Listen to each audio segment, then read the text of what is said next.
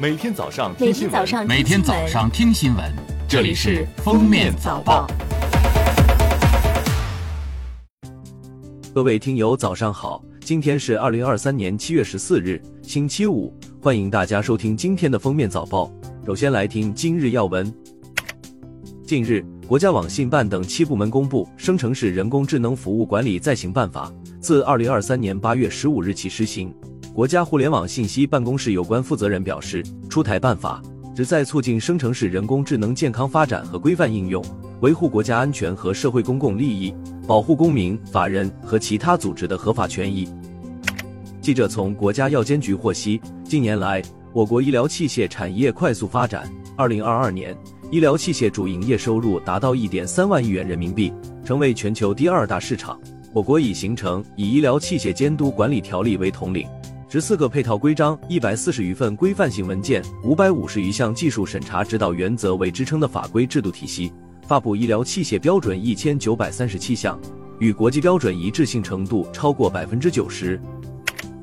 记者十三日从中国国家移民管理局获悉，自夏季治安打击整治行动开展以来，全国移民管理机构查缴各类枪支一百四十三支，毒品三百零一点五公斤，行动开局良好。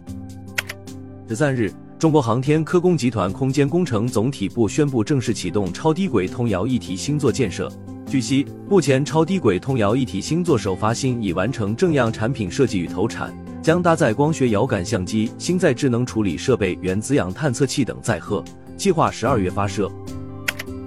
国家粮食和物资储备局最新发布的数据显示，截至目前。我国主产区各类粮食企业累计收购小麦三千一百九十万吨，与常年水平大体相当。目前小麦购销较为活跃，贸易商、加工企业等市场主体入市积极性较高，市场运行总体平稳，优质优价特征明显。